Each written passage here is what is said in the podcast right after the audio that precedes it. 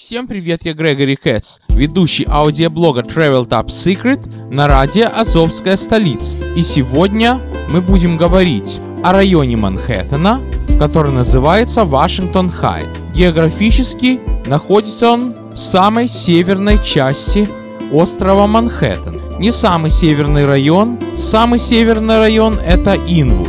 Но мы сегодня говорим о Вашингтон Хайтс. Своим названием этот район обязан, конечно же, Джорджу Вашингтону, первому президенту Соединенных Штатов Америки. Именно там находилась крепость Джорджа Вашингтона, именно там состоялась битва, которая, к сожалению, выигрышной не оказалась. Британцы захватили крепость и убили много человек. Это было еще во времена войны за независимость Америки. Эта крепость находилась на скале, на возвышении. Именно поэтому район называется Вашингтон Хайтс, Вашингтонские высоты. Ясно, что имеется в виду не город Вашингтон, столица США, а Джордж Вашингтон, первый президент. В честь него, собственно, и город был потом назван. Я плохо знаю историю Нью-Йорка, историю этого района, это был Манхэттен. Много чего интересного там происходило. Например, одна из самых первых линий метро пошла и туда. Не знаю, это была первая линия метро, которая построена в 1904 году компанией Interborough Rapid Transit, или это уже был знаменитый A-Train компании Independent, о котором пел песню Дюк Эллингтон, вернее, Элла Фиджеральд пел, а он аккомпанировал. Короче, интересный район, но все-таки подкаст будет о том, как он выглядит и какую роль сыграл он в моей жизни. Может быть, я уже говорил в каких-то давних подкастах, с чего начиналась моя Америка. Но на всякий случай повторюсь и сегодня. Приехал я в Америку в 1992 году. И самая моя первая поездка в город была в Вашингтон Хайтс. Мы, находясь в пригороде Нью-Йорка, именуемом Хантингтон, находящемся на острове Лонг-Айленд, сели на электропоезд, через час были на Манхэттене, вышли на вокзале Penn Station на Пенсильванском вокзале, оттуда протопали одну остановочку пешком, далее сели на метро, на поезд той самой линии A, воспетой Дюком Эллингтоном, и поехали до 190 стрит. Путь был полностью подземный, и тут, конечно же, была резко видна разница между нью-йоркским метро и московским. Во-первых, сейчас, конечно, немного покрасивше, но тогда нью-йоркское метро выглядело ужасно. Даже хуже, чем общественно-уборное в Советском Союзе. Совершенно другие планировки станций, совершенно другое все относительно московского, ленинградского, где в 91 году назад мы были, проехались и так далее. 190 стрит, на которой тогда жила мамина школьная подруга, выглядела необычно. Необычно относительно нью-йоркских станций. Платформы стены. Поднимаешься и идешь в длинный-длинный тоннель. Ну, меня, бывавшего в Москве и видавшего такие длинные переходы, тоннельный, это не удивило. Единственное, что тоннель грязный и сырой. Выходишь из тоннеля, переходишь на улицу и понимаешь, что ты вышел из скалы, и станция метро находится глубоко в скале, а на этой скале и находится тот самый Хайтс. Ну, правда, часть района Вашингтон Хайтс находится на скале, а часть в низине. Мамина подруга живет в нижней части Вашингтон Хайтс, там за угол от метро, немного пройти. Зашли мы к ней домой. Это была фактически самая первая квартира в Америке, которую я видел. Честно говоря, даже в Одессе у маминой подруги была квартира поинтереснее. Потолки выше. Единственное, что запомнилось, что выключатели в режиме выключен светится, так сказать, немножко, чтобы их было видно, что зажигать, что подключать. Помню, я прикоснулся к какого-то деревянного щитка и меня так тяпнуло током, как будто 380 вольт. На самом деле это было у нас много клумков, много мешков, много пакета, Статическое электричество, помню как тяпнуло, до сих пор помню. Далее мы решили поехать в город автобусом. Вернее, обратно возвратиться к вокзалу Station не на метро, а на автобусе. Подумали, пусть это будет немножко дольше, зато это будет как экскурсия. Потому что, знаете, нас потом забросают по делам, нас потом не выкуришь. Адаптация тут все-таки первую неделю хочется побыть турист. Хотя бы денек ощутить себя турист в городе, который станет родным. Да и сейчас, когда я недавно туда ездил, я в этом районе чувствую себя турист. Поднялись на Скажлу, зашли в метро, прошли этот тоннель. С одной стороны вход на станцию, там турникеты, лестницы, а с другой стороны три, притом широкие. Заходишь, и там афроамериканец им управляет. Но знаете, что афроамериканец это черный. Нажимает на кнопку, лифт захлопывает дверь, поднимается на вершину горы, другая дверь, и выходишь, и ты на скале.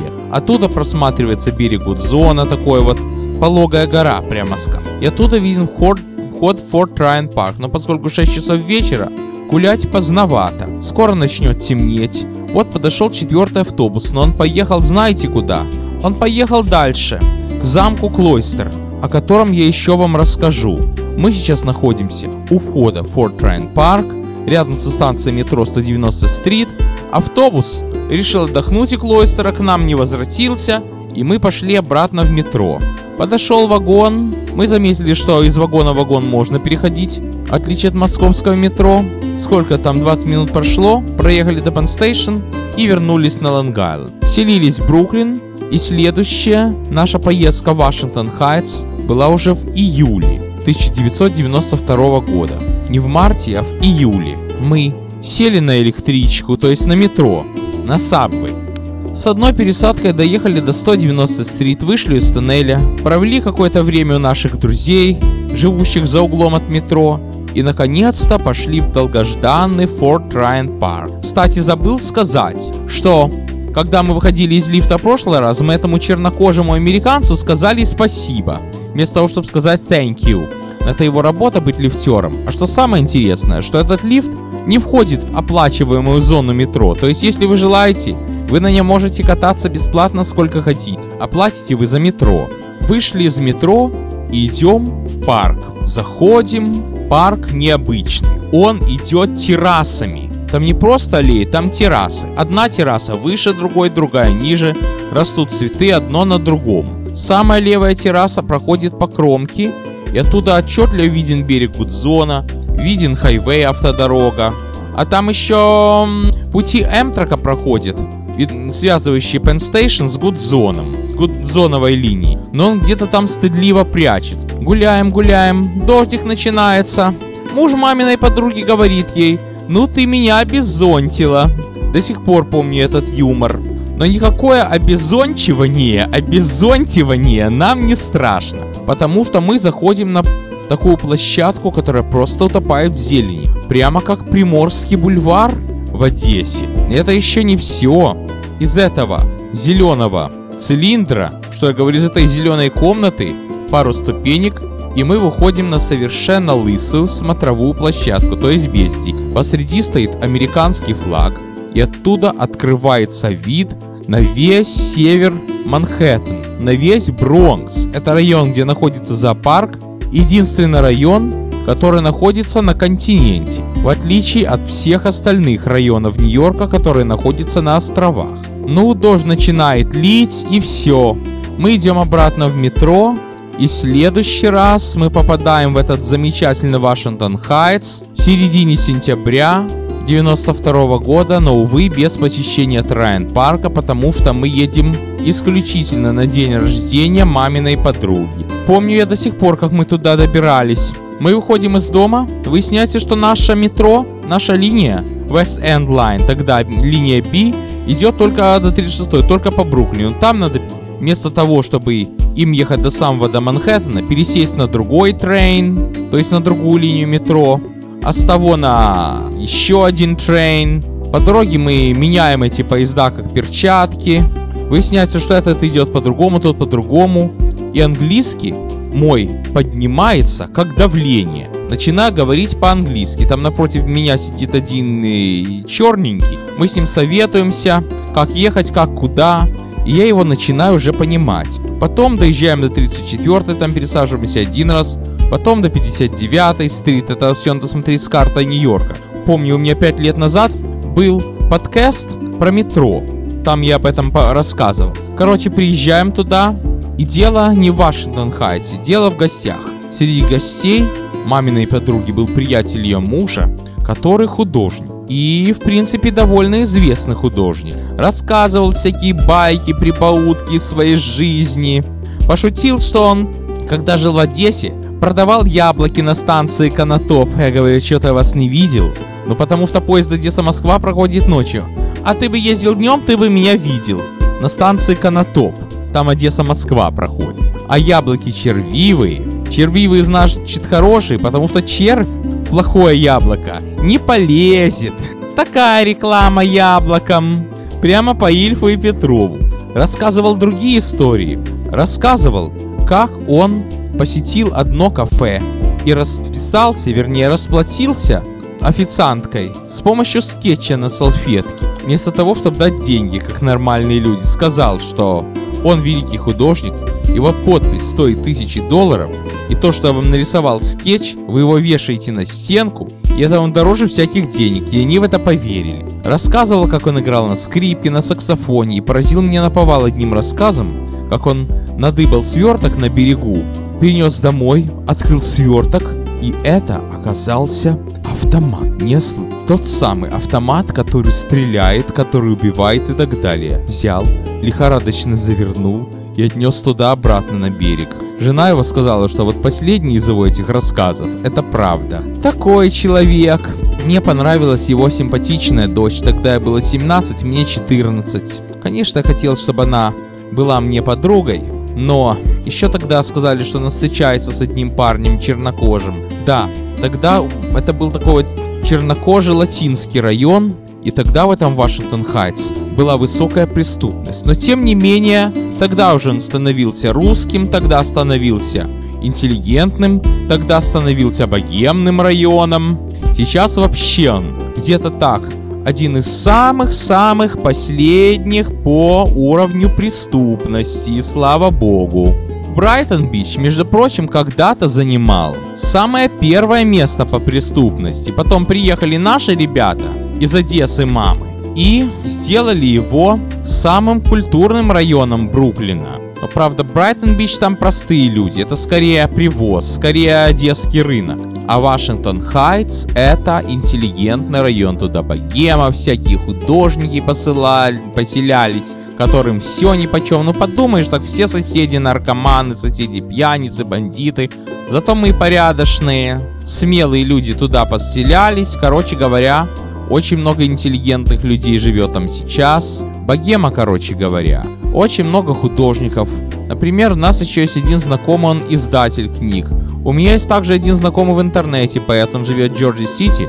Раньше жил в Вашингтон Хайтс. Так вот, в этот богемный район мы в следующий раз поехали. Уже 17 октября того же самого года. И тогда тоже линии метро ходили черти как, но мы тем не менее сели и поехали. Мы уже знали, как с этим бороться. Тоже сначала посетили мамину подругу, потом отправились в парк. На этот раз мы уже парк прошли полностью. Единственное что, я взял с собой фотоаппарат, пленку зарядил криво, фотографий не получилось, было очень-очень обидно. Это была моя вторая плюштата. Первая пленка была тоже с Сифорд Брайан парком, очень красиво. Зато парк мы одолели полностью. После этой смотровой площадки, которая, кстати, знаете, чем приходится? Она является крышей крепости Форт Райан. Это тоже надо знать историю Нью-Йорка, крепость, которая была построена во времена Второй мировой войны. Постояли на крыше крепости, полюбовались Бронксом, дальше через лестничные коридоры спустились еще на одну террасу, и там нам напомнило лунный парк в Одессе. Ходим, ходим, гуляем, смотрим. Потом проходим над аркой, под которой проходит хайвей. Идем аллеями, террасами. Тут мамина подруга рассказывает про такое место, которое называется Маячок. Но это не официальное название, это так русские жители называют это местечко. Но бывает и такое, что русские свои названия вводят. Не только Брайтон Литл Одесса. Я уже мечтал об этом маячке полгода. А на самом-то деле нам других маячков хватало. Каждый кулик свое болото хвалит. Наконец-то дошли до Клойстера. Что такое Клойстер? Как я вам говорил, это уже вторая конечная. То есть уже опциональная конечная четвертого автобуса. Дальше не идет, разворачивается, едет обратно. А что там находится? Там находится замок. Старинный средневековый замок, который, если верить местным знакам, Нельсон Рокфеллер из Испании перевез по кирпичику. Замок, по-моему, 16 века, а перевезе Нью-Йорк был он, по-моему, в начале 20 или в конце 18 Запутанная история, которая многим кажется легендой. Дошли мы до Клойстера и вернулись обратно. Вы меня спросите, сколько раз я в этом клойстере был. Скажу честно, что один раз я там был, и это было буквально три дня назад. Это действительно чудо архитектуры, действительно средневековье, без преувеличений. И заходишь туда, просто чувствуешь, что ты попал в старину, что ты попал в средние века. Там такие стены, такой кирпич, кирпич такой камень, там все так уложено, там гобелены весь, там можно встретить артефакты и окна, такие, которые я, например, последний раз видел в Брюге, находясь в Бельгии. Напоминает чем-то еще музей Изабеллы Стюарт Гарднер в Бостоне. Тоже, там тоже была история, но мы говорим о Клойсте. Вообще-то Рокфеллер перевез по кирпичикам этот замок. И там в этом замке есть такие еще courtyard, обязательно такие вот как бы дворы внутри. И там растения всякие, там артефакты, старинный колокол, старинная дверь, старинный нарь, картины всякие, саркофаги всякие. Интересно так. И главное, это чудо, это счастье, что оно находится в Нью-Йорке, и ты имеешь такую возможность все это ощутить, все это посмотреть, все это потрогать, понюхать. Единственное, что, если вы живете в Бруклине или в том же самом Квинсе, добираться вам туда придет полтора часа, если на метро. Ну, на такси это, конечно, будет быстрее или на машине. Вообще, мистическое место. Туда не обязательно идти пешком от станции метро. Туда идет дорога, по которой этот самый четвертый автобус идет. А также, вот когда мы летом поехали отдыхать на машине Кацкильские горы, мы немного сбились с пути. Проехали нужен нам выход. И я говорю, ну тогда попробуем сойти с хайвея сюда. Заезжаем, проезжаем один вираж, другой вираж. И смотрю, приехали прямо в Клойстер. Тоже спрашиваем, как выехать обратно. Обратно выехали по Вашингтон-Эвень. Она просто Европа. Чем-то мне напомнила Одесс. Давно я там не был. Красота. И все это внутри Нью-Йорка. Вот говорят, помню один рассказ писателя Михаила Этельзона. Магическая петля Вашингтон-Эвеню меня провела несколько раз вокруг магического замка. И все это в вашем Нью-Йорке. Я думаю, что и в вашем городе, друзья, где бы вы ни жили, будет это Москва, будет это Ленинград, будет это Владивосток, есть такие места, где вы редко бываете и которые действительно стоят посещения и перенесут вас не то что в атмосферу другого города, а еще и другого времени. Так что верьте, друзья, удивительное рядом. На сегодня все. С вами был Грегори